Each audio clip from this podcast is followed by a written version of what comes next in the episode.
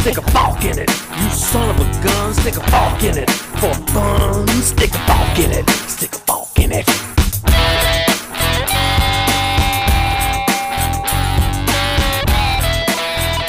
Hello, Forkers. Esto es Soft Fork It, el único podcast que es padrino de una planta. Este es el episodio 109. 300 millones de Pedro Pérez. Como buenos latinos. El conteo para adelante y para atrás. El conteo para adelante y para atrás. Un paso para adelante, un paso para atrás. Así va nuestro sofá, un paso para adelante y un paso para atrás. No, va peor. Va un ¿Qué paso pasó? para adelante y todos los pasos hacia el piso porque se fue a la mierda. ¿Se rompió? Pues, resulta que Se rompió. este, ustedes sabían en la historia de los dos, dos, dos sofás y dos tercios. Finalmente, tres, unos días después, llegó, se llevaron los otros dos sofás, llegó el tercio que faltaba, ensamblamos el sofá completo, fue todo un exitazo, maravilloso, hicimos todo el proceso y tení- estábamos ya mudados desde hace como un par de semanas y, em, ¿cómo se llama? Y nos dio por tirar en el sofá. Sí. Entonces, resulta que la madera del sofá, hay una, una de las maderas del sofá tiene un nudo. Y ese nudo hacía que estuviera como debilitada en ese, en ese particular espacio. Entonces, nada, en un movimiento particular, el sofá ¡puf! se le partió la madera por completo.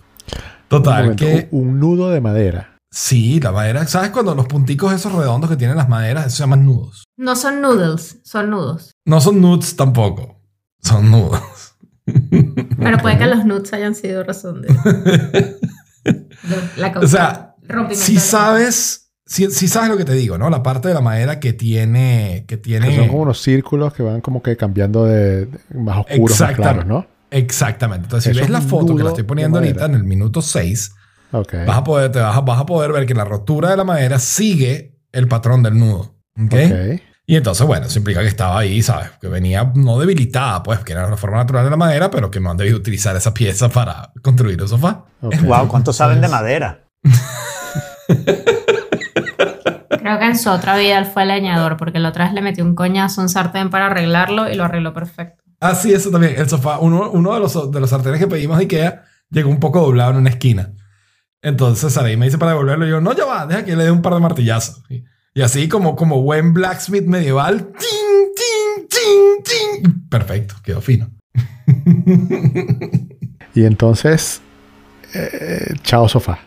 O sea, y de verdad. Entonces, nada, llamé a Ikea. Llamé a Ikea. Otra vez. Ujú. Y eh, nada, pues les dije, le conté la historia. No toda la historia, pues. No toda la historia, los detalles importantes de la historia. Y eh, me dijeron, ok, te cambiamos la pieza. Entonces necesitamos que desarmes el sofá, saques esa pieza en particular, te vamos a llegar con la pieza nueva y tú ensamblas tu, tu, tu, tu nueva pieza. Suerte.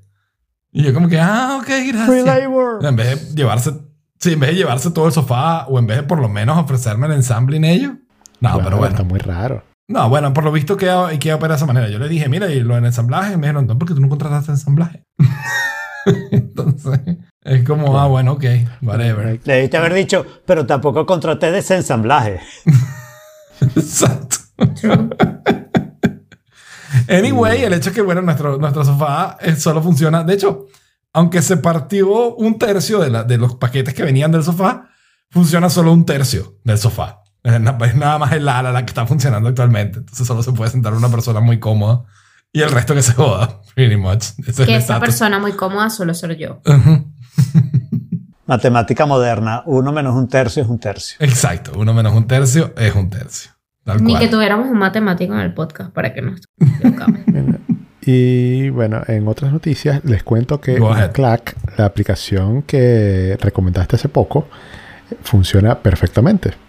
Eh, la probé, no me acuerdo, en, creo que en una llamada de Zoom. Es esta aplicación que se instala en macOS y que detecta cuando tú estás tecleando y te mutea el micrófono en ese momento. Entonces ahora voy a poder escribir títulos sin, sin que se escuchen las teclas. Y eh, funciona, funciona bastante bien. Cool. Estoy bastante feliz con eso. Eso sí, eh, cuando juego, tengo que apagarlo, tengo que pausarlo más bien, porque cuando juego estoy todo el tiempo tecleando y necesito hablar al mismo tiempo que tecleo. Entonces, de eso sí, me tengo que acordar, pausarlo y resumirlo. Y a tus amiguitos del juego no les molesta que suenen las teclas. Exacto, estamos acostumbrados a eso. Porque ellos hacen lo mismo. Claro. Exacto, son unos maleducados No, no es mal visto, pues, no es mal visto como en el mundo del podcast. En esos círculos no es mal visto. Claro. y por otro lado, en las historias que Jaime quería escuchar en este podcast, No, Eh, no, I'm so sorry. Porque además yo sé que estás todo bravo conmigo porque yo te deseo mal a tus electrónicos, pero, pero no, yo realmente no te deseo mal a tus electrónicos. Me siento terrible Pero- por eso ahora. En defensa de Jaime, Jaime quería que te llegara todo y no funcionara, no que no te llegara algo. Be careful es what peor, you wish for. es chaotic. chaotic. sí, es Chaotic Evil, man. Chaotic Sí. Evil. Bueno, eh, confirmado. eh, Shure sin Motu. O sea, en pocas palabras, el Motu, el tipo dice que no llegó. Ok. ¿ok? Por más que esté firmado, por más que FedEx haya dicho que lo llevó a tal fecha, en tal hora. Eh, entonces, comparto mi Sure. maleta. Tiene como, o sea, varias líneas, varias posibilidades para eh, solventar este tipo de casos dependiendo de lo que haya pasado. Lo primero es que ellos te dicen que quien recibe, o sea, el viajero, tiene que hacer la investigación de, con, con el sitio donde se quedó eh, y, mostrarles los comprobantes, mostrarles el tracking, la factura, todas esas cosas, para ver qué pasó. Y si no, entonces tiene que ir con eh, el sitio de entregas. El sitio de entregas no, el, el courier, pues. Tiene que ir al courier a presentar la- el reclamo. Y que al mismo tiempo yo, que soy el comprador, tengo que eh, dirigirme a la tienda a ver si ellos tienen alguna información que yo no tenga. A ver si ellos tienen algún tipo de comunicación con el courier para un proof of delivery o algo por el estilo que permita como dar luces de que pudo haber pasado. Si, si el viajero no hace eso o resulta que no fue culpa del viajero por alguna razón, entonces se ve si la tienda me devuelve a mí el dinero, entonces ya yo quedo tranquilo. Y ellos lo que Claro. hacen es como que me ofrecen traérmelo sin costo eh, de otra manera, con algún otro viajero. Y ellos lo asumen. Ok. Si el viajero tuvo la culpa, entonces ellos se encargan de cobrar, o sea, ellos me lo pagan a mí y ellos se encargan de cobrárselo al viajero. Wow. ¿Ok?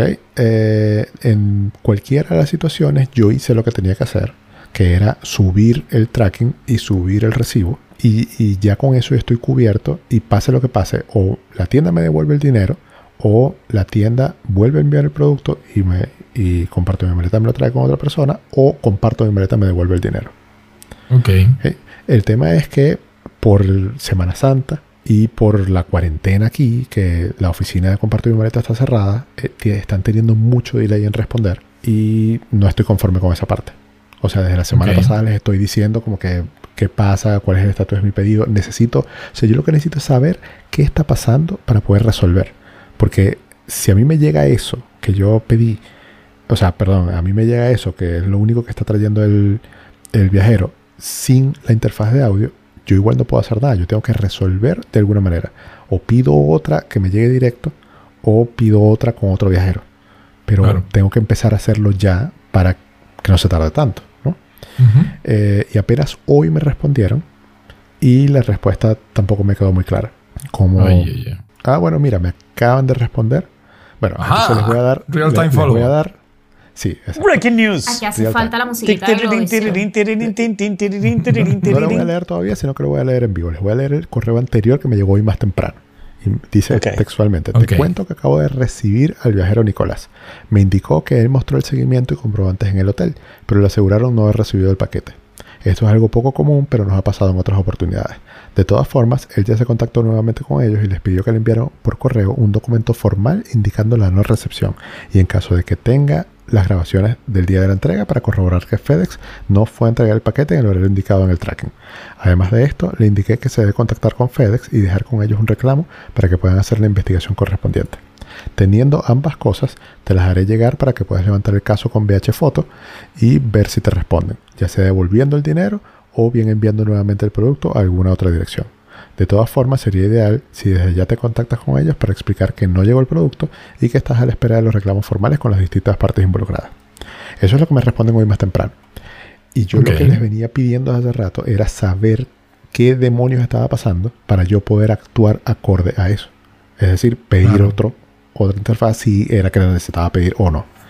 Entonces yo les respondí inmediatamente, les dije, Ok, yo me voy contactando con BH para ir adelantando mientras te espero la información de ustedes. Pero con respecto al resto de los productos, cuando dices que, entre comillas, acabas de recibir al viajero, significa que el viajero ya llegó a Chile y les entregó a ustedes el resto de los productos. Entonces, eh, me acaban de responder y esto lo voy a leer por primera vez. Dice, efectivamente, el resto de las cosas ya las tenemos acá en Chile. No estamos con la oficina abierta, pero excepcionalmente te recibiré para entregarte, para entregarte el resto del pedido. Si puedes venir hoy, estaré acá hasta las 19.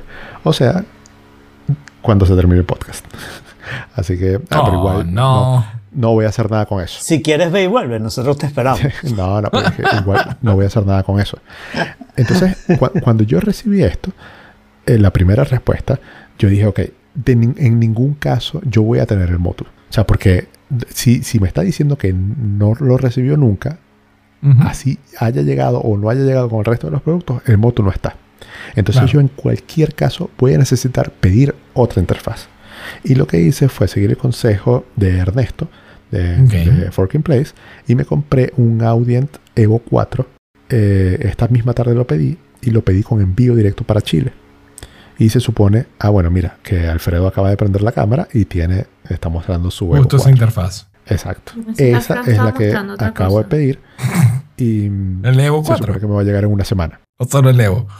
El- Entonces, el se Evo. supone que si ya estos productos están acá eh, y esto me llega en una semana, el Evo 4, se supone que eh, no la otra semana seguramente, pero si no la siguiente, voy a poder estar ya grabando con, con el Shure.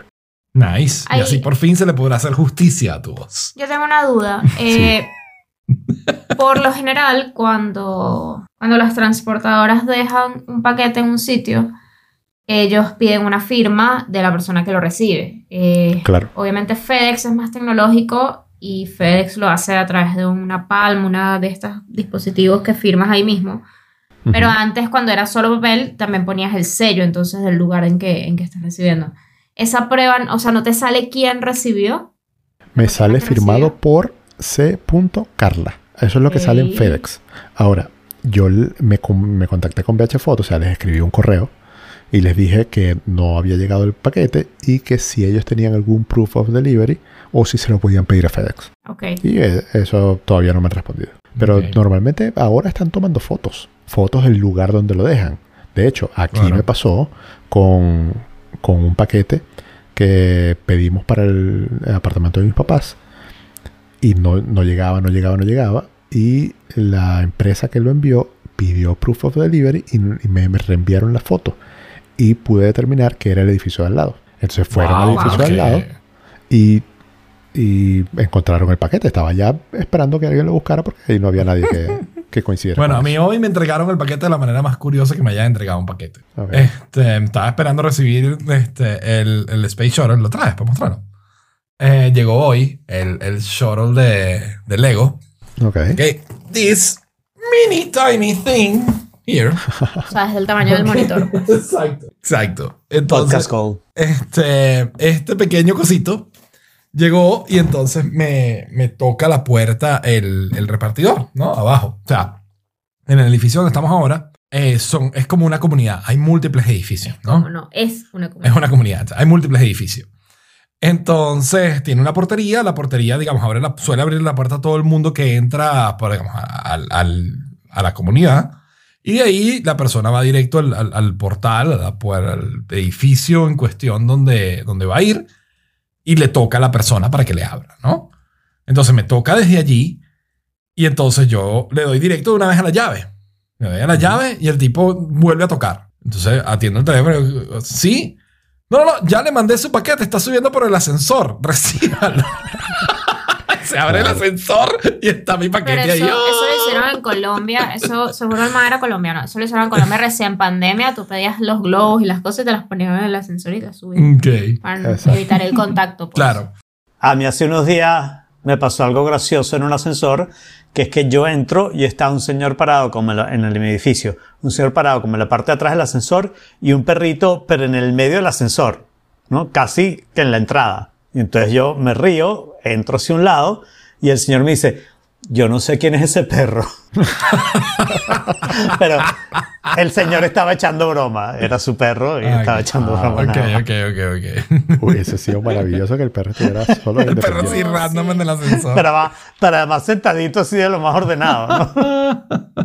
Muy cute. Bueno, eso de que te envían las cosas por el ascensor, eso lo viví yo antes de la pandemia incluso. Porque hubo un momento, y, y ese fue el, el departamento donde ustedes llegaron, donde Jaime y Alfredo llegaron, acá en Chile. Eh, en ese momento yo estaba en, en dieta y yo todos, todos los días a mí me llegaba el almuerzo, porque yo lo compraba, ¿no? Del siguiente día. Yo me lo llevaba en la noche y yo lo llevaba al trabajo el siguiente día. Entonces, como todos los días tenía que bajar, ya los conserjes me hacían el favor, ponían el, el almuerzo en, en el ascensor y me mandaban en el ascensor. Y solamente me avisaban y yo lo, lo recogía. Es como delivery los presos, del pues. delivery. El delivery y el delivery. Como los presos. Como los Como, presos. como los loquitos en los manicomios, que les dejan la comida así en la puerta y... Solo por la puerta. Ah. Dios mío. Y Jorge, solo para confirmar, Ernesto te dijo que con este podías conectar el Shure si, Sí, y, le daba la Sin corriente un preamp. demasiado. Correcto. Sin un Claro. preamp, sin un activador en realidad. Eh, y sí, eh, lo, lo confirmé, o sea, no es porque no le crea a Ernesto, eh, porque... No, pero o sea, es él- bueno asegurarse. Claro, pero él, él no solo me dijo que sí se podía, sino que él lo tenía y lo usaba así. Entonces ya contra eso no hay, no hay nada, ¿no? Que, que- que Claro. Claro. se interponga. Eh, pero igual eh, quise revisar en YouTube reviews de gente que lo usara así para ver no solamente si sirvió o no, sino qué opinaban y, y si en algún punto Claro. necesitaron ponerle un activador o lo que sea. Y, y no. O sea, eh, le da suficiente power al Shure. Entonces. Wonderful. debería funcionar. Y ojo, es más barato. O sea, de hecho, el audio, el Evo 4, más el envío y los impuestos para Chile cuestan lo mismo que costó el Motu allá. Mm. Wow. Entonces, bien. Sí. Y si sea, funciona sí, igual. imagínate, no, no tienes que para nada volver a comprar el Motu. Exacto. No Y en que el peor, peor, peor, imagínense el peor, peor de los casos que esta gente me diga, eh, PH, que me diga, bueno, ok, sí se perdió, así que te lo vamos a volver a enviar. Y yo les diga, devuélvame mi dinero. Y ellos me digan, no, no te vamos a devolver el dinero, sino que te lo vamos a enviar. O sea, bueno, que me lo envíen, comparto mi maleta, responde trayéndomelo y, y lo vendo. De, de todos modos, ese, ese producto no existe aquí. No hay. Sí, bueno, eh, y podría coger cualquiera de los dos. Ambos dos los podrías vender allá. Exacto, pero el Motu ya vendría sellado. Y Claro, lo- aquí lo destapas y de inmediato te empiezan a regatear. Por supuesto. Como debe ser. Sí, bueno. Como buenos latinos. Muy bien, y lo siguiente es que la semana pasada habíamos hablado, Jorge, de, de los problemas y las inconsistencias que yo tenía para eh, el currículum mío, para imprimirlo en PDF y que cortara las páginas donde debía ser y que ¿sabes? se viera bien en Ok. impresión, ¿no? Resolviste. Pues esto es una librería de CSS, con, con- tiene una parte de HTML de JavaScript también, pero que te hace, lo que te hace es generarte PDFs muy bien hechos, espectacularmente bien hechos, eh, eh, sobre cualquier página HTML que tengas. ¿Ya lo implementaste? No la he implementado todavía, nada más la- todavía la estoy revisando, pero me la conseguí y eh, dije que quería compartirlo con Jorge por si acaso le interesaba hacer un currículum en HTML, ya sabe que lo puede imprimir en PDF no, bueno, un de una momento. forma Si Nice, yo llego a hacer un currículum en HTML, es descargándome lo que tú haces y cambiándole la información. ¿Sabes? Bueno, Eso era lo que yo pretendía hacer implementa con- la Claro. librería y ya está. La que tengas que cambiar, pues, solamente. Sí, porque la- en la parte de host, host de robot, host de forking, Exacto. Es, todo eso se queda. es universal, pues. Y probablemente los tags y eso también queden igual.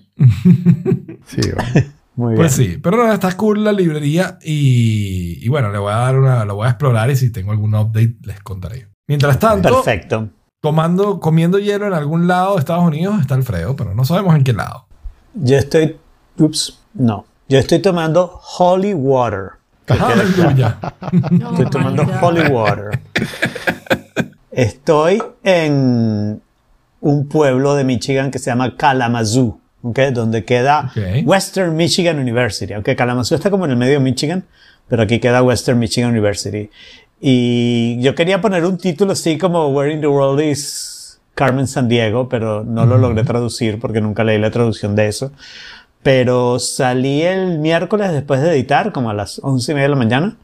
Salí de Miami, llegué hasta Savannah, Georgia, que es un pueblito lindo. Muy lindo, Eh, Savannah a mí me encanta. Saba- bastante eh. Estuve muy poquito tiempo ahí. Después este, fui a Raleigh, North Carolina, donde me encontré con mi sobrina Carolina Pinot. Y me iba a encontrar con Gosh.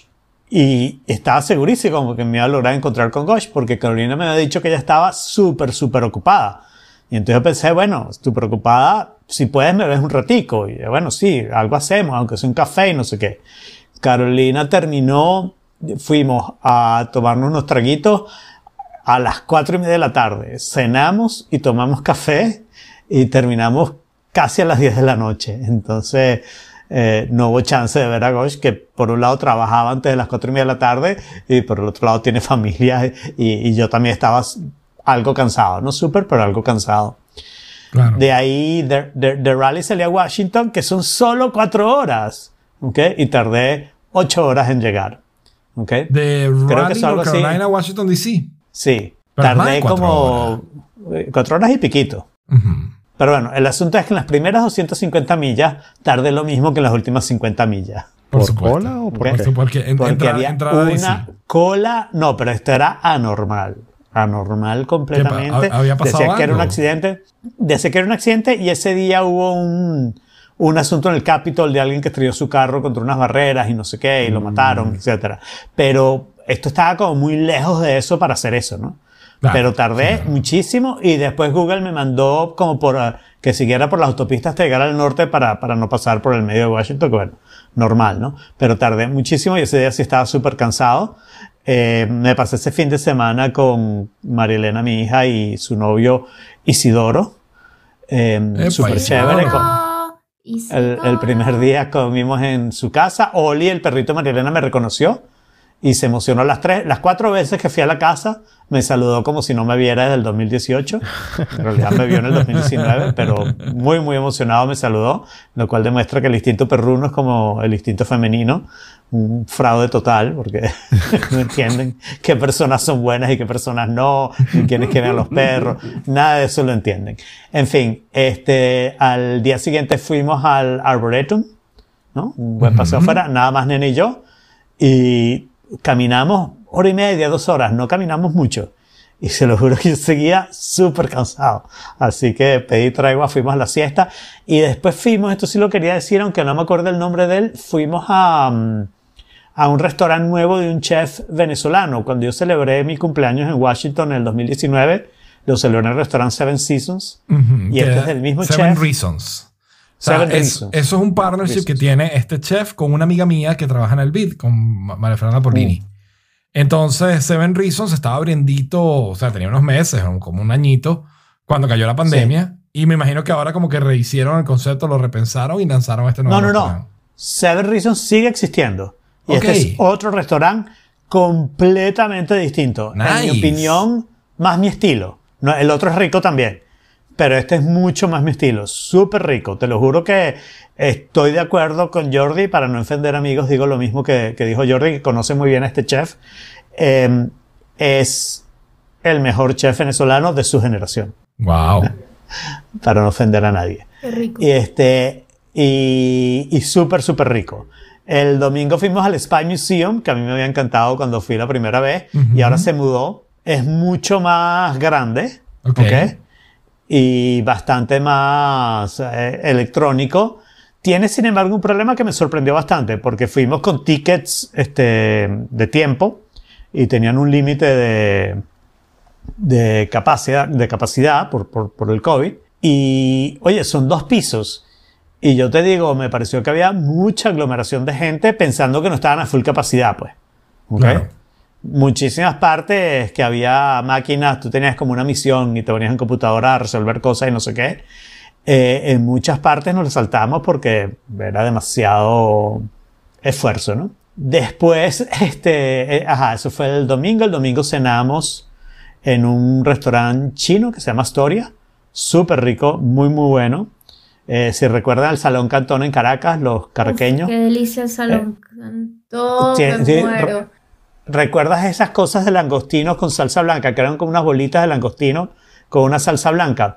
Este es el plato más parecido. No eran bolitas, pero el sabor era súper similar. Eran langostinos. hecho, en Bogotá hay Salón Cantón. Y es la misma gente. En ¿sabes? Miami también. Y en Miami En también. Miami también. Y yo les insisto, tengo Yo no he tiempo ido. insistiéndolo Los a, que Santiago vaya, también. a que abran en Madrid. Los ¿En. Santiago también? Ya. Claro. Debe estar la Aquí- única ciudad del mundo que no tiene un salón cantón. Creo que Panamá también. No creo. No creo. Hay otras ciudades que no tienen. Kalamazoo, Michigan, por ejemplo. Eh, Aquí le cambiaron el nombre. Empezaron siendo Salón Cantón, pero for some reason, no sé si por copyright o algo por el estilo, o aquí Que le pusieron cuarto parlanchín. le pusieron Guangzhou. Ok. Ah. Y, y bueno, y el lunes lo que hice fue que salí súper temprano y había analizado de, de DC a Chicago son 10 horas. Yo sabía que eso no lo iba a poder hacer en un día, es como mucho, ¿no? Manejando continuo. Y entonces, pero en el medio de verdad que no había nada. Y además, al punto como las 4 horas, que no te quieres parar, te encuentras con Ohio, al cual he ido mucho y tampoco es que tiene mucho así de que, ah, wow, me voy a parar en Ohio. Entonces decidí continuar y hacer un esfuerzo. Estás en y Ohio llegué con hasta. Michigan. Sí, bastante. Man, es, es simplemente dos cuentos, ¿no? Primero es que es bastante aburrido. Y segundo, a mí me han parado seis, siete veces en mi vida. Y han sido dos veces en ¿Tan Venezuela, poquita? dos veces en Michigan. Sí, Para poquito, como sí. manejan él, son burda poquita. Yo generalmente me escapo. Y, y dos veces en Ohio, ¿no? Y una vez en Italia. Y, y que resulta que en Venezuela viví casi 40 años, en Michigan viví 5 años, en Ohio en el total del tiempo que he estado no creo que haya llegado a 10 días, el total, ¿no? De todas las veces que he ido y me han parado la misma cantidad de veces que en esos otros dos lugares. Entonces, sí, continuar, llegué a Michigan y vi en dónde quedarme, de que por supuesto ya medio lo sabía, pero no sabía exacto, eh, que estaba a media hora de Ann Arbor. Y entonces eh, manejé hasta Ann Arbor, pasé por la universidad eh, esa noche y después había contactado a este amigo mío que da clases en la universidad, en Western Michigan University. Él estudió conmigo en Michigan y la última vez que nos habíamos visto haber sido en algún momento al final de los 90. Y, pero es muy buen amigo y entonces nada, no, no, nos vimos hoy y después de decidir que Chicago tiene una hora, es una hora atrás de nosotros, una hora Sí. menos que, que, que, que Miami, por decirlo de una manera normal. Y eh, yo quiero llegar ahí a las 3, así que si salgo a la 1, llego perfecto. Entonces, básicamente voy a ir a su casa entre que me voy del hotel antes de las 11, que es el checkout, y, y la 1 que salgo a Chicago. Ok. Es- eh, o sea, me, me encanta que Alfredo está haciendo esto porque puede. Sí. O sea, es, es como que Sí, si, claro. si le preguntaran, como que, ah, pero ¿para qué estás? No, porque puedo. O sea, esa sería Bueno, la respuesta exacta. Y no estaría mintiendo. Quiero ver a mis hijas, ¿no? Quiero ver a mis hijas y no, todavía no me siento bien. Entiendo que, esto es algo intelectual, no me siento bien montando en aviones, a, a pesar de que entiendo que eh, la gente no, no ha tenido el menor problema montándose en aviones y eso. Y, y este, y, y la, mm, y claro, entonces, y, y quería ponerle millas a mi carro. Mi carro tengo que traerlo en tres meses. Puede ser que termine comprándolo y la verdad que en este viaje estoy encantado con mi carro. La verdad que es chéverísimo y, y- y estoy muy contento. Así que puede ser, y ya sé el precio, ¿no? Entonces puede ser que me lo quede. Eh, pero a mí me encantan los road trips. No haría road trips con gente en esta época porque COVID. Y bueno, mi carro es ideal. Claro. Yo solito, este, la verdad que funciona todo muy bien. Es como Así life que goals. muy contento. O sea, yo, yo, ¿Es como yo qué? quiero eh, life goals. Yo quiero dentro de 20 años hacer eso mismo. pues. O sea, es como que ¿Dentro de 20? ter- tener Yo esa quiero libertad. dentro de- del año que viene. Yo quiero ir al West Coast, quiero, quiero hacer algo parecido a ir al West Coast, pero sí, eh, son más divertidos los tri- road trips en grupo sin, Claro. Sin duda, pero bueno, esta no es época para Yo eso. quiero, yo quiero hacer un Y- viaje que sea todo el West Coast, o sea, empezando en eso, en, en Seattle, Seattle. bajar por Oregon y terminar en, ¿sabes? En, no, allá abajo. San en Diego. California, México. pues, San Diego.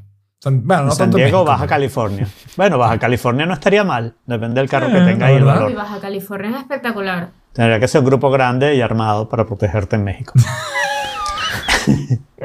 estoy, sí confieso que estoy un poquito preocupado. Ya no me queda casi manejada para Chicago. De aquí son dos horas y media, que probablemente tarde cuatro horas, porque entrar a la ciudad siempre es difícil, ¿no? Pero de Chicago a, um, a Miami son 20 horas. ¿ok? Wow. Y el asunto que de esas 20 horas, como 8 son en Florida, porque Florida es larguito, ¿no? No, pero ¿por dónde le entras a Florida? ¿Le entras por el Panhandle? ¿Por qué? Por Gainesville, sí, me imagino. Bueno, o sea, ahí sí, porque te va a tocar todo el Panhandle y bajar después completo. Exacto, sí, no, es toda Ah, no, bueno, claro, ya va. Es que a mí se me olvidó que tú estás en Miami. Yo estoy pensando en Orlando. Sí, sí, y en sí. Orlando, claro, en No, Orlando no. estás a cuatro horas del tope norte y del tope sur, pero. en Exacto. Entonces, Miami está como a 7 horas. Claro. Que fácil son 8, porque depende de dónde entres y eso y no sé qué. Se te, se, se- ¿Te vas a ir por ocho. la, por la West Coast o por la East Coast de, de Florida? ¿O por el medio? Eh, por donde me diga Google. Pero paso por Orlando. Paso por Orlando. Ah, si o sea, pasas que por Orlando, entonces. Estoy tratando de hacer una diagonal. Tomes la 75 y después la. Sí, Turnpike. me imagino que sí, la 75 hasta que llega la Turnpike, ¿no? Ujú. Y el, este, y claro, y viendo en el medio las ciudades que hay, los lugares así como interesantes, estar Atlanta y, y Nashville, ¿no? Y a Nashville fui hace nada. Y no sé, Nashville está a 7 horas. Pero entonces corro a Nashville para pasar la noche allá y no es que vaya a ser mucho, ¿no? Puedo cenar ahí. Pero Bueno, no pero es que seguro tenga hay algún sitio hacer. con música. O sea, Nashville es el corazón de Sí, Southern y voy a ir. We follow no rules. Ya, y voy a ir, COVID. Ellos Tú pueden no seguir las reglas. Una sola vez. Yo no creo que me atreva demasiado a, a ir a un lugar tipo Nashville, pues. Ok. Pero vamos a ver. O sea, el asunto es que tengo que hacer como 7 horas por día si quiero llegar el lunes, 5 horas por día si quiero llegar el martes. Y no sé si llego el lunes o martes. Claro. Es uno de los dos. Claro. Pues bueno, Sí. Y el sábado salgo tarde porque salgo a las 10 de la mañana. claro. Vas con calma. Eh, y yo quería preguntarles qué tal sienten mi eco. Y si mejoró eh, con respecto a como cuando empezó la grabación. No, no. ¿No ha mejorado? No, o sea, a, a ver, tú estás bastante cerca del micrófono, entonces quizás se escucha menos, pero cuando hablas ahora ahí se- sí se siente el eco. A ver. Hola. Hola, hola. ¿Pero por qué? ¿Qué hiciste? O sea, ¿qué hiciste? Bueno, algo? nada, instalé finalmente los paneles en la pared del frente. Yo tenía, compré 12 paneles y ahora compré 12 más, entonces tengo 24 paneles. Y luego de- del fracaso de haberlo pegado este, por la, digamos, tratando de pegarlo con tape doble faz, que fue, fue catastrófico y terminé regándolos la semana pasada por todo el estudio. En realidad no fue catastrófico, fue estúpido. Bueno, no, no, no necesariamente estúpido. Claro, vamos a tenía- pegarlo y, el, y no pegaba al lado del... Se quedaba pegado en la pared, pero no pegaba al lado No, del panel. goma. Entonces fue estúpido. O sea, no, No llegó a ser catastrófico porque no llegó a pegar para Nunca. caerse. O sea, simplemente no pegó nunca. Entonces, de la técnica que descubrí me la pasó un video Saraí. eh, y la técnica consiste en ponerle silicón líquido de estos de pistolita a, a los paneles. Y poner, una vez que se seque, ponerle masilla, puti, a, eh, al silicón, a donde pusiste el silicón, para pegarlo a la pared. Muy bien. Fu- ha funcionado bastante bien y yo creo que está absorbiendo bastante sonido. Sin embargo, cuando empezamos a grabar se escuchaba eco porque, claro, me di cuenta que no había bajado la cortina del otro lado y no había abierto el closet que también absorbe sonido. Entonces, una vez hecho eso, creo que debe mejorar un poco la, el- la absorción de sonido. Yo, siento, yo ahorita no siento mayor eco, pero no Bueno, sé. Sí, tie- Los podoyentes o sea, que oyen el podcast que nos digan cómo lo comparan con la semana pasada. Claro, cuando me Claro. preguntaste ahorita, yo estaba ah, eh, respondiéndote sobre el principio cuando empezamos a hacer un. Antes de que me parara a arreglar las cosas. Claro. Alfredo, de todas maneras, en la grabación de la semana pasada, ¿tú me sentiste a mí con mucho eco? No demasiado. Estaba bien. Pero acuérdate que, claro, siempre el post-processing trata de quitar eco y eso, ¿no? Claro, bueno, pero eso es parte de la idea también, ¿no? Que el poquito que haya. Este, y ya la semana que viene debería llegar un mueblecito que va a ir atrás que también debería ayudar a absorber un poquito. Muy bien. Ujú. Eh, por otro lado, estoy. Bueno, ustedes saben que vengo. Ikea es mi mejor amigo en las últimas semanas. Eh, ha sido múltiples compras en Ikea, ir a visitar Ikea, llamar a Ikea y conocer a todos sus staff de soporte para hacer las distintas reclamaciones de las cosas que han venido.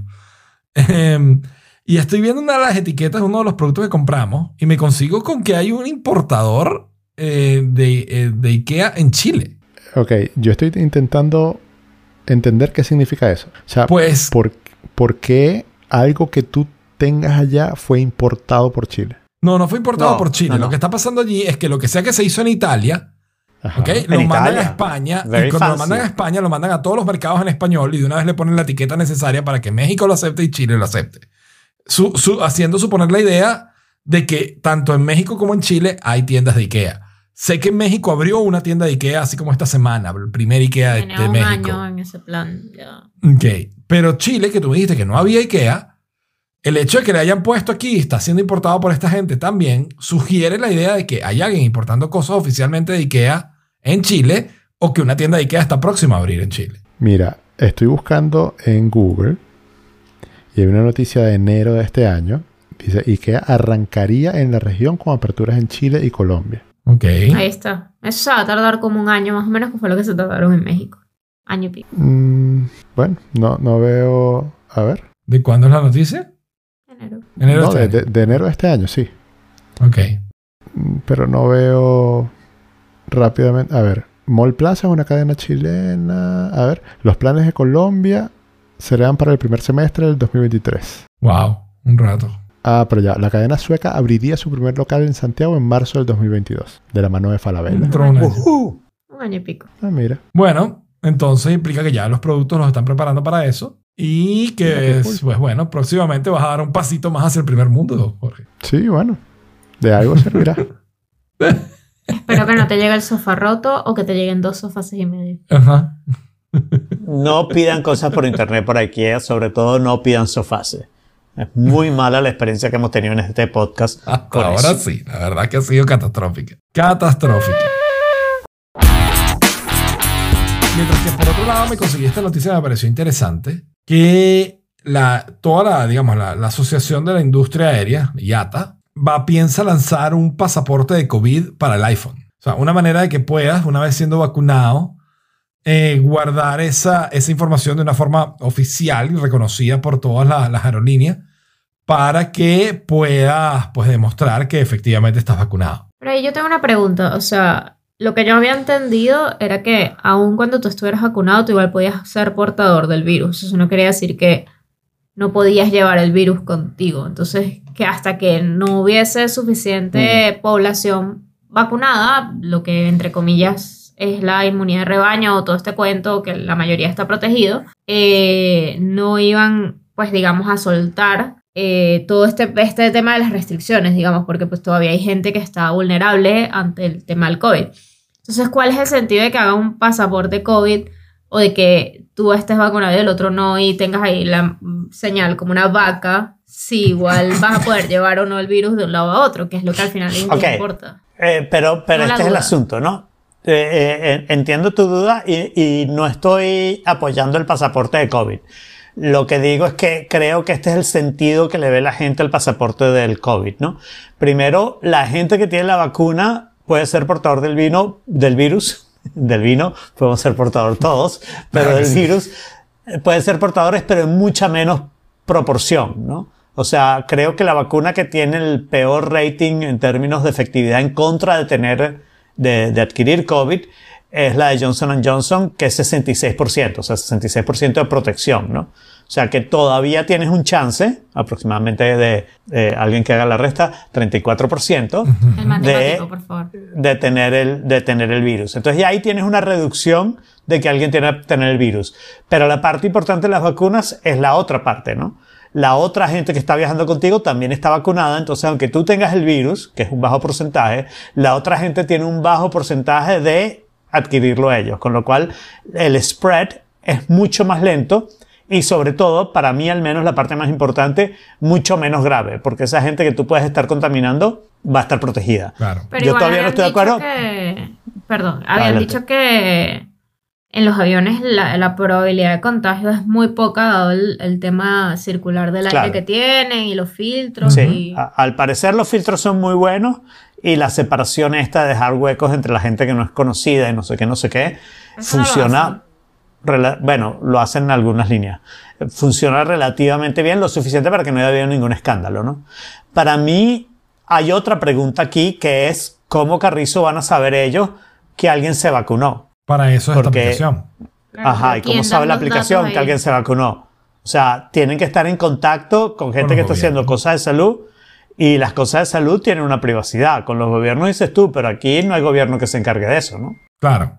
En el caso de Estados Unidos en particular, Entonces- no sé cómo van a hacer, Pero yo me imagino que tú tienes un carnecito de vacunado, ¿no? Sí, y cómo la Claro, aplicación puedes lee ese cartelito de una manera que Jaime no pueda hacer un cartelito igualito en sus ramas de diseño. No, Y- lo más probable lo- es que tú no tienes un código QR, no tienes nada Sí, que... pero, pero el código QR no hace nada si no tienes la base de datos atrás. Claro, pero Entonces, ese código ¿tiene? QR, precisamente lo que tú puedes hacer con la aplicación esta es escanear el código QR y la aplicación, al escanear el código QR va, va a verificar en la base de datos del sitio que tú Claro. seas esa persona. Y entonces haciendo eso te da tu pasaporte. Pero eso quiere decir que estás dando datos de salud a esta aplicación, que no es nada fácil ni en Estados Unidos ni en, ningún- ni en ningún país.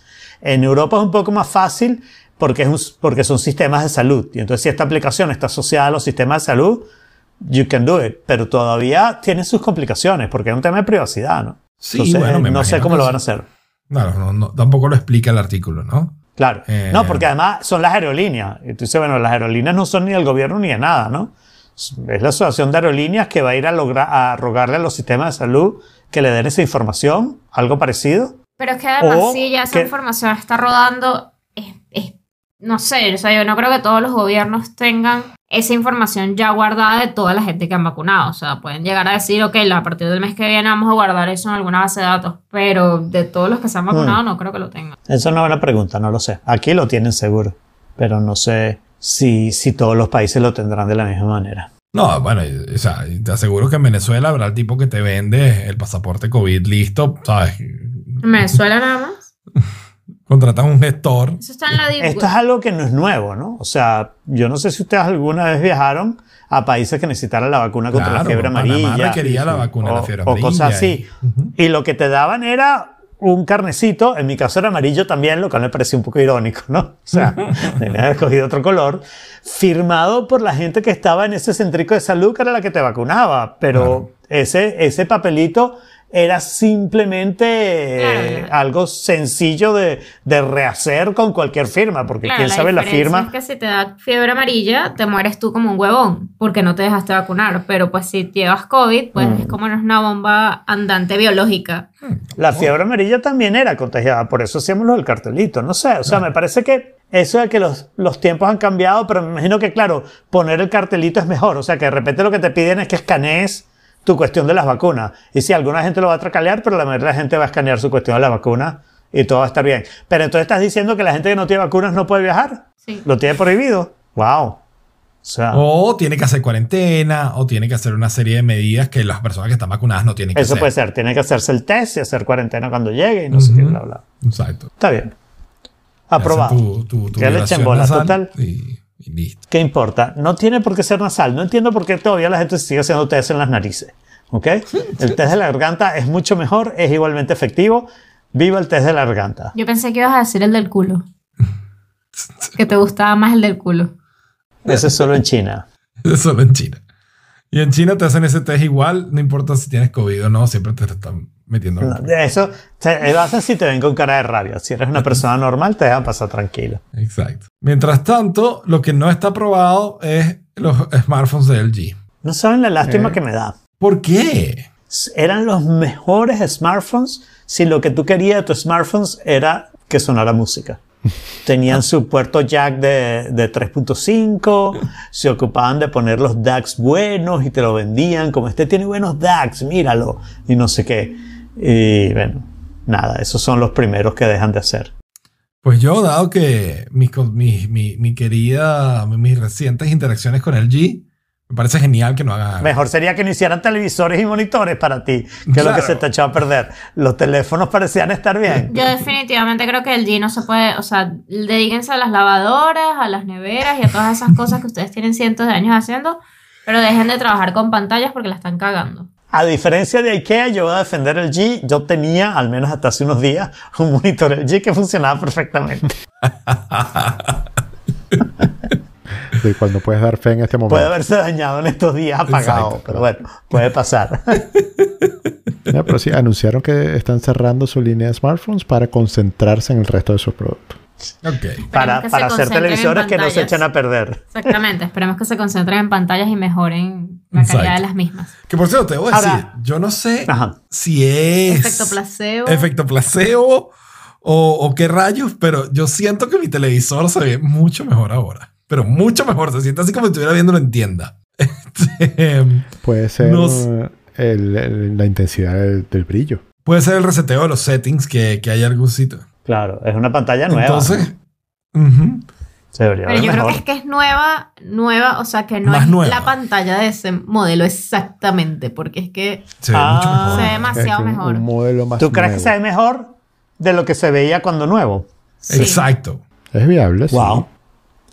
Ahora, volviendo al artículo, ¿ustedes qué creen que significa esto realmente? O sea, ¿es fabricar smartphones un asunto que solo lo van a lograr hacer eh, Apple, Samsung y algún que otro boutique builder tipo Google o Xiaomi? Xiaomi. Sí, esto, esto es la típica condensación de la industria en un mercado maduro. ¿no? O sea, una vez que el mercado madura, eh, tú empiezas a ver que, digamos, los competidores digamos, de menor capacidad o de menor tamaño empiezan a desaparecer o empiezan a ser asimilados por, por los grandes. Pues, ¿no? Eso pasa en muchísimas industrias. ¿El G no le hace componentes a Apple? Sí, claro, pero, pero no en, en el negocio de smartphones en particular, pues no les será rentable mantener esa línea demasiado. Ah, no, pero digo, ellos hacen componentes para Apple. todas las pantallas. Bueno. No, no todas, la mitad. Samsung hace una buena parte, pero Les sabe un poco igual, sí. Pero para smartphones. Sí, las pantallas OLED, las solo, los únicos productores de pantallas OLED en el mundo son Samsung y LG. Eh, Samsung exacto, sabía, Samsung y pero LG. allí no, no había Y entonces. LG, por ejemplo, eh, le va a proveer, le provee a Apple parte de los paneles del iPhone 12 y creo que del iPhone 11. Antes no, porque la, ca- la calidad de los OLED de LG no era suficientemente buena y Apple no, le- no, le- no los contrató. Pero para, a partir ya del iPhone 11 sí. Pero a ver, eso es totalmente independiente. Incluso tiene que ser hasta otra rama del G que hace eh, como componentes para Claro. smartphones que Ujú. la rama que hace los smartphones completos. Claro, son, Claro, son suplidores, son simplemente el cliente, o sea, Cliente la interno, parte del G que hace smartphones es un cliente interno de la parte que hace los displays. Claro, los pero a displays son nivel los de, displays, pues. de inversión, digamos, de maquinaria, el G puede agarrar sus maquinitas que hacían sus propios smartphones y utilizarlas para... Mm, No funciona tan No así, creo. creo yo. No, no No creo. creo. Probablemente ellos ni siquiera fabricaran los smartphones. Lo, lo que me parece es que hacer smartphones se ha vuelto algo que es tan commodity, tan commodity, que solo lo van a poder hacer unos poquitos y van a desaparecer los que no logren a- agarrarse un nicho, ¿no? Y evidentemente el nicho de audio, viendo el HomePod y viendo esto, no es un nicho que haya que estar, señores. Hay que salirse del nicho de audio. Si tu producto es mejor que los demás porque tiene mejor audio, you're gonna fail. Sí, es un, es un nicho medio niche. Es un nicho niche. Y Nietzsche también quedó la aplicación de Google Wi-Fi, porque ahora ya Google nos, las va a nos la va a descontinuar en junio. Y ahora toda la configuración que nosotros hacíamos en, en la aplicación Wi-Fi la vamos a tener que hacer en la aplicación Home. ¿Ya la han probado? Sí. Yo, yo la tengo porque yo alguna vez tuve un Chromecast y te pide esa, el Home para como configurar. Yo- Muy digo. típico de, Google, ¿no? Sí, matar una aplicación así sin, sin Y hace merge de funciones en otras aplicaciones que antes hacían otras. Sí, sí lo tiene. Lo que yo siento es que hay mucho menos funcionalidad en la aplicación de Google Home que en la aplicación de Google Wi-Fi. Ese es el problema. Ah, Yo hace unos meses, un par de meses o algo así, quité la aplicación de Google Fi y decí si lo puedo usar en Home, lo uso en Home porque yo uso Home bastante. Home es la manera como yo controlo mis luces, si lo voy a hacer en el teléfono, es donde tengo las rutinas, es una cantidad de cosas relativamente grande que tengo ahí.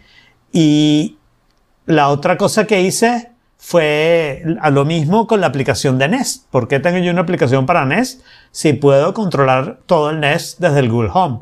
En ambos casos había una pérdida de funcionalidad. ¿ok? Que yo dije, bueno, si en algún momento digo necesito esta otra funcionalidad, vuelvo a instalar la aplicación y ya, pues no, no es mucho rollo. Pero una vez que quitas la aplicación, una vez que quitas la aplicación de Wi-Fi, y me imagino que la de Nest le falta poco, es como una pérdida, ¿no? Es una pérdida relativamente grande. O sea, si, si alguna de esas utilidades eh, era la razón por la cual compraste ese producto, your O sea, fault, ¿no? Por ejemplo, yo, yo no he visto, tampoco me he puesto a buscar demasiado, pero yo no he visto la funcionalidad de crear, ¿sabes? Family Restriction Times o de crear un Guest Network.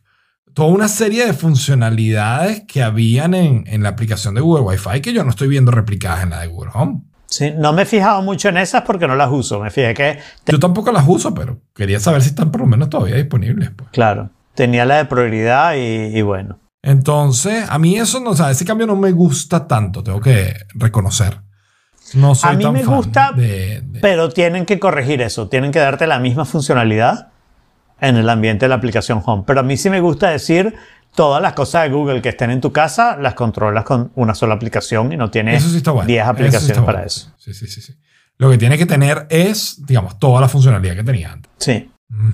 Por otro lado, a Facebook hace un par de años le robaron una poquita información. Solo eran como 533 millones de, de personas a las que le robaron Nada todos los datos.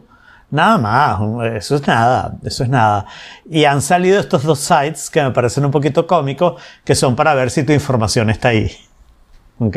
Y me parece un poco cómico porque te pueden haber robado la información. ¿Quieres poner aquí tu información a ver si te la robaron? Mm. Sí. Es- exacto. O sea, ¿a dónde van a parar los correos y la información que uno escribe ahí?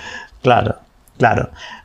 De- la única ventaja es que al menos no está junta, ¿no? Y como son dos sites, puedes escoger.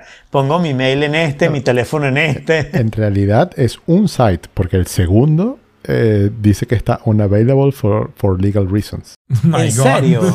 Ah, yo lo usé, yo usé el segundo. A mí el, el segundo me pareció más, mejor que el primero Mm. y lo usé bastante. Que me pareció chévere porque como yo uso Facebook, Facebook no tiene mi email. Facebook no tiene mi teléfono, ¿no? El email que tiene Facebook mío es un email que yo no uso. Dos emails que yo no uso. Uno que ni siquiera es email, no existe. Entonces, mi información, o sea, mi información de Facebook está efectivamente en este hack. Pero mi correo electrónico que, que yo uso y mi teléfono no están en este hack. Claro. O sea que es cool. Nice. Eso, eso, eso es relativamente bueno. Sí. Yo no, ni siquiera he buscado, pero sí te digo que suelen haber sitios. Hay un sitio que creo que es eh, de Mozilla, que recopila esta información de todos los leaks y cosas que hay. Pero eso es solo, eso es solo si tiene los passwords. Creo que en este caso no tienen los passwords. En este caso es agarraron toda tu información, no los passwords. Eh, La pregunta es qué información tiene Facebook de ti, o tenía hace dos años, y si esa información está leaked o no. Claro.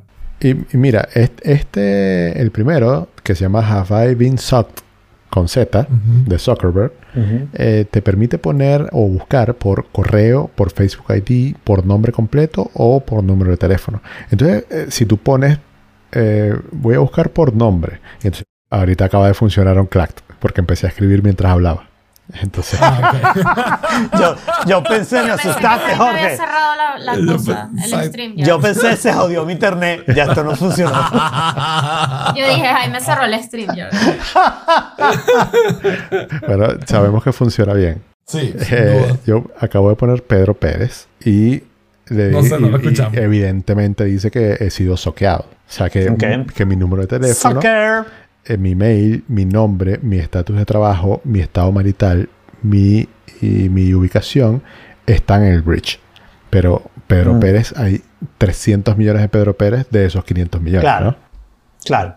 De esos sí, 500 el son nombre- 300 son 300 son Pedro Pérez. pues. Ok. El, el nombre no sirve a menos que tu nombre sea muy particular como el mío. Pues.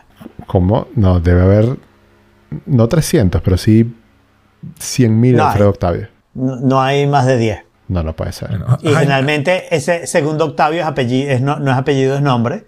Y entonces Alfredo Octavio, bla, bla. Bueno. Claro, no sé cómo funciona este buscador para saber si es tan bueno. Pero sí, Te- mi nombre es te bastante aseguro único. que Jaime Creisen hay tres, de los cuales quedan solo dos.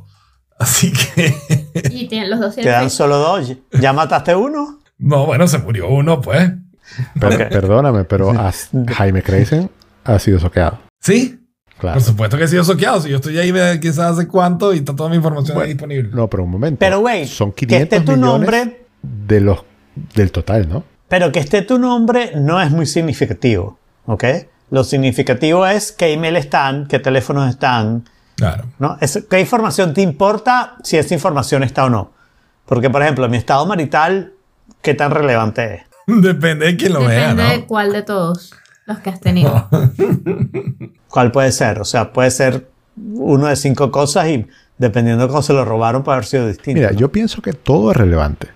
Porque por algo esto es noticia, por algo hay gente que lo aprovecha, por algo es un escándalo. Pero es relevante dependiendo de la persona. Eh, Mom Jack quiere que la revise, Jorge. Sí. A ver, En- en- Jorge as a Service. sí, ya la voy a revisar. Voy a tipear, entonces no me voy a escuchar. Mom Jack. Ok. claro, está tipeando y por supuesto. Qué El, risa. el mute, super mute. Qué risa esa aplicación. y una pregunta, ¿eso le hace mute a StreamYard o le hace mute No. a toda la, Mute todos al los micrófonos? micrófono en el Ok. system, en las preferencias del sistema de macOS. Ok, está bien. Eh, dice que no, que eh, Edith Garria de Crazems no está, no ha sido soqueada. Pero dice, ella dice que lo chequees como Edith Carriga nada más. Ah, bueno, entonces nuevamente me voy a mutear. Adelante, Jorge hace service. A ver, y dice que sí, pero ah, nuevamente Sí. no necesariamente es ella, puede haber otra Edith Garriga. Bueno, ella afirma que debe haber solo una.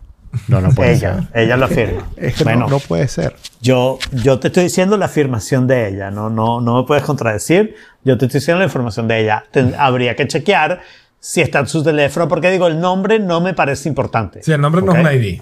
El nombre no me parece importante por lo que tú dices. Por lo mismo que dices que puede haber miles que tengan tu nombre Claro. no quiere decir nada. Tú puedes decir, ese no soy yo. Exacto. Ese que dijo que estaba single cuando en realidad está casadísimo, no es este Alfredo Octavio, es otro Alfredo Octavio. ¿no? Eh, pero el asunto es que si tienen tu correo electrónico, ya eso sí te identifica más, ¿no?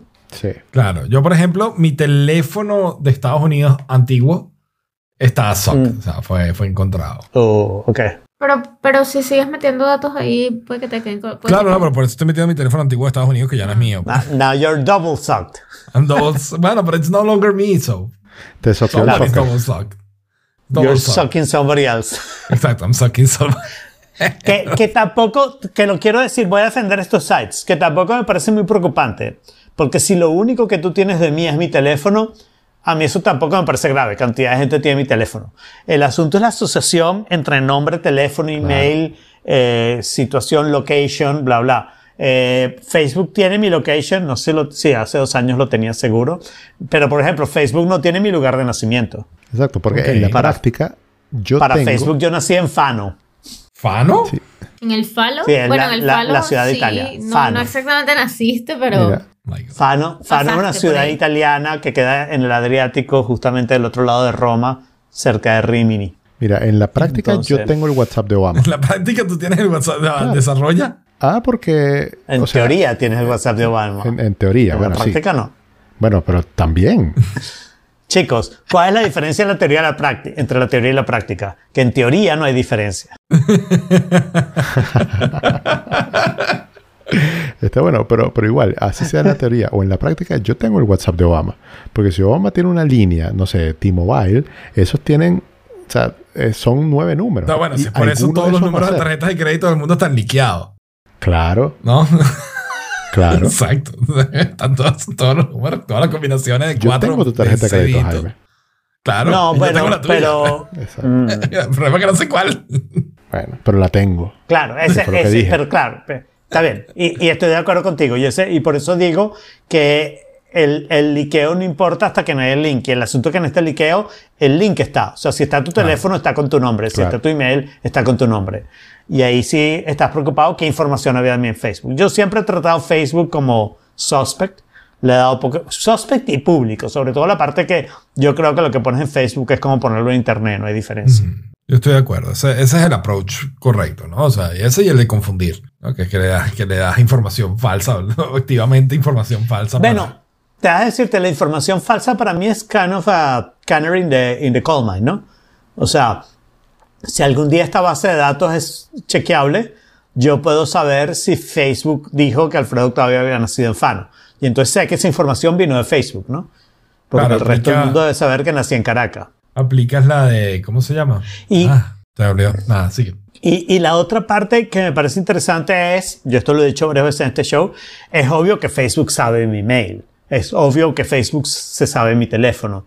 Pero Facebook tiene que tener como dos bases de datos, ¿no? La base de datos de los datos que yo le di y la base de datos de los datos que ha descubierto por todos sus esquemas y todas sus tarcalerías y todas sus cosas, ¿no? Entonces, una de mis preguntas es, ¿la base de datos que hackearon fue la de la que yo le di o la de las tracalerías, la de verdad. y claro, en la de la tracalería yo sé que está mi teléfono, sé que está mi mail, porque es bastante público, no es que yo haya ocultado mi teléfono y lo haya protegido con mi vida, no, mi teléfono es bastante público, Facebook ya lo debe tener asociado a mi nombre, ¿no? Sí, lo más Y seguro. bueno, y, y con eso de las mentiras, Eh, por ejemplo, héroe de la infancia, Hitler. Eso me Claro. gusta, ¿eh? Claro. Nadie va a poner, nadie va a escribir Hitler. Eso Nadie puede ser eso. malo porque tal vez el día que te lanzas a presidente de Chile, alguien dice, pero una vez Jorge dijo que su la infancia era Chile. Entonces, yo recomendaría más bien que pongas a, no sé, a Bob SquarePants o algo así. Sí, exacto. SpongeBob o qué sé yo. Algo que sea menos, menos grave para tu candidatura presidencial. Exacto. Menos funable. Menos controversial. Exacto. A ver, ¿a qué usted tiene esa palabra? Sí. Funable. Sí. Funable. For Funar. cancel. Ya esto lo hablamos acá, Hype, perdón. Sí, sí, sí. Yo sé Oye, que no, no. eh, deben ser como las 12 de la noche en, en España, pero Ja-. Jaime No tiene más short-term memory. Sí, no, pero exacto. Mi memoria además es famosamente terrible, ¿no? Así que, que bueno, no me acuerdo, la verdad. Tiene memoria de pez. Exacto. Huh. Stick a fork in it, you son of a gun. Stick a fork in it for just a little bit of fun. Stick a fork in it, just see if it's done. Stick a fork in it. Y bueno, después hay un dibujito que está siendo recurrente en nuestros episodios. Hay un dibujito que está haciendo, sí, ese, ese es mi nuevo, mi nuevo fetiche para traer a, al, al podcast, que es la, la- las sketchplanations. Eh, el de esta semana me gustó mucho, que es el, el ciego y el elefante, ¿no? Y es que si pones a un montón de ciegos frente a un elefante, ellos ¿Por cuál va la primera crítica? No es The Blind and the Elephant, es A Bunch of Blinds and the Elephant. Bunch of blinds and an elephant, ok. Mi segunda crítica es que no necesariamente son ciegos, son personas con los ojos vendados, que es diferente. Si fueran ciegos no habría que vendarle los ojos, ¿no? Pero- Exactamente. Pero eso es un ciego temporal. Exacto. Bueno, el hecho es que la analogía aquí, lo que, quiere, lo que quiere pasar es que si pones a estas personas que no pueden ver por sea la razón cual sea, y les pones un elefante al frente y ellos empiezan a, a palpar qué es lo que tienen al frente, pues cada uno va a describir cosas diferentes dependiendo de, de la parte del elefante que esté analizando, ¿no? Puede pensar si le agarran la cola, que es una cuerda, si le agarran la trompa, que es una culebra, si lo agarran por un lado, que es una pared. O sea, que al final el, el objetivo de esto es que, ¿sabes? Es- Wait, está el mismo wait. objeto que es una verdad. Si lo agarran Un poco por la pata, es un tarro de basura. Exacto. Pero al final de la historia, el punto, el, el punto, digamos, de la analogía que se quiere hacer aquí es que unos habla mucho desde su perspectiva y no necesariamente tienes la foto de todo lo que tienes al frente, no conoces toda la verdad de la información. Y entonces, pues, nadie está equivocado describiendo lo que está describiendo. Lo que pasa es que lo que está dando es una descripción incompleta de lo que, de lo que sea que está hablando. Y que eso pasa en muchísimos aspectos de la vida, ¿no? que tú, por, por tu limitado conocimiento de un tema o de una área o de lo que tienes al frente, pues solo puedes hablar de lo que percibes o de lo que conoces, pero no necesariamente eso implica que tengas toda la foto y que entiendas por completo el concepto y que por consecuencia, si bien lo que tú estás diciendo es cierto, Hmm. eh, no necesariamente estás diciendo toda la verdad respecto a ese Pero eso es relativo. que era el tema que yo quería traer a- a- a conversar. Ok, pero eso es relativo, porque depende del tipo de tema del que estés hablando, ¿no? O sea, yo he usado muchísimo este ejemplo últimamente que estaba hablando con gente, porque yo viajo es para hablar con gente, ¿no? Porque como yo vivo solo, no, no veo a gente, entonces viajo y me reúno con gente y hablo con Te ellos. voy a cambiar la vida, Alfredo. Mira, hay, existe un servicio que se llama StreamYard que te permite hablar con Ajá. cualquier gente en cualquier lado. Claro, pero no todo el mundo está dispuesto a usarlo y es distinto hablar en persona cuando la persona no puede decir, ay, no, no te oí, te debe estar cayendo la conexión. Sorry, otro día estar en un hotel de mierda que no tiene buen wifi Exacto. y te gastaste Exacto. todos los megas de alta velocidad.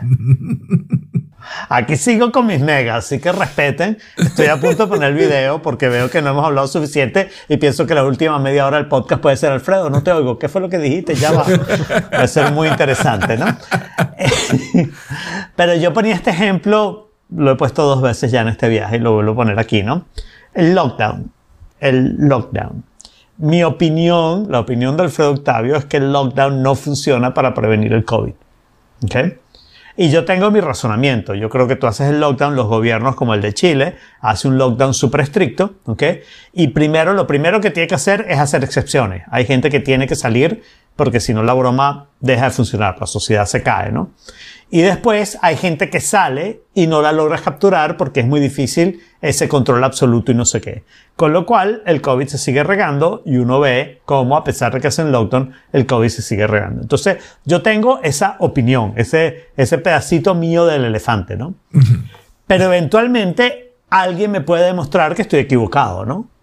Y yo estoy abierto a que me muestren que he equivocado. En un par de años alguien puede decir, mira, por eso este lockdown funcionó y este no, porque este es el razonamiento y tu razonamiento está equivocado por esto y, aquello, y, yo estoy dispuesto a oír eso sin problema, ¿no? Sí, o sea, pero yo tengo de cambiar de opinión ante la presencia de nueva información. Claro. Normal. Pero, eh, y, ahí está mucho lo del elefante, ¿no? Yo describí mi pedacito de elefante y en unos años alguien me puede decir, no, pana, que hay una trompa que tú no viste y eres un huevón. Fine. No me tienes que decir huevón, pero fine. Yo entiendo que me equivoqué. Pero hay otro tipo de opinión que es completamente distinta, en la que yo digo, yo no creo que el gobierno debería tener el poder de poner un lockdown. Yo no creo que el gobierno tiene el poder de agarrar a gente que está perfectamente sana y decirle quédate en tu casa. Yo creo que el gobierno debería tener la obligación de lograr como una autoridad moral como para decir yo te recomiendo que te quedes en tu casa y la gente se quede pero no creo que tenga el poder de decirte o te quedas en tu casa, te meto preso, te pongo multa y no sé qué. Yo soy una persona saludable, tengo la información, tengo derechos para hacerlo.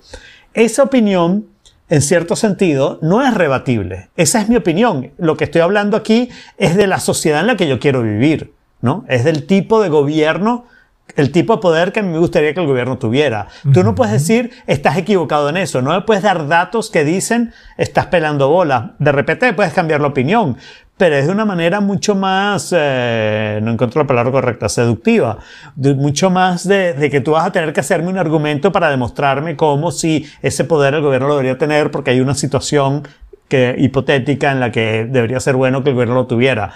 Pero no es una opinión en la que yo pueda estar equivocado, es una preferencia mía, ¿no?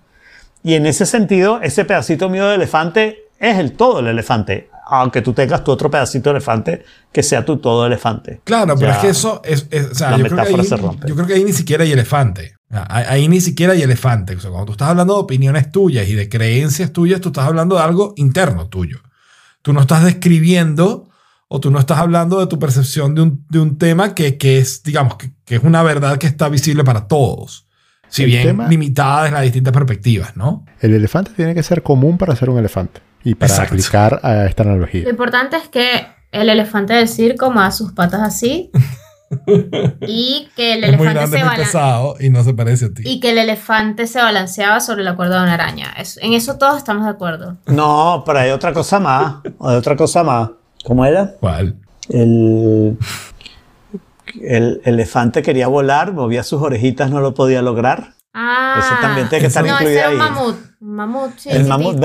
Ajá, y el mamut no es elefante, es racista. bueno, pero, eh, pero si hay muchas personas tocando un mamut, a menos de que esté en un museo, verga, está complicado. Bueno, podría estar en el pasado o en el futuro. Ok, ok. Hmm. ¿En el futuro hay mamuts? en el futuro hay otra Claro, porque los vamos a clonar. pensamos? En Galáctica. Porque los vamos lo vamos a clonar. Claro, vamos a clonar. Claro, porque de todas las cosas importantes para clonar, clonaríamos mamuts. Sí, claro. Muy bien conservado. Yo clonaría un mamut de inmediato. No, por supuesto. La leche de mamut debe ser rica. te aseguro que algunos de nuestros ancestros se alimentaron de eso. Por supuesto. Lo único malo es clonar un mamut. La combinación de clonar un mamut con global warming es un poquito cruel, lo admito. El mamut todo peludo asándose en ese calor. Trópico en el Polo Norte. Así va a ser mucho más difícil eh, determinar si es un mamut u otro animal peludo. Claro. es una vaina húmeda. una vaina húmeda. Ah.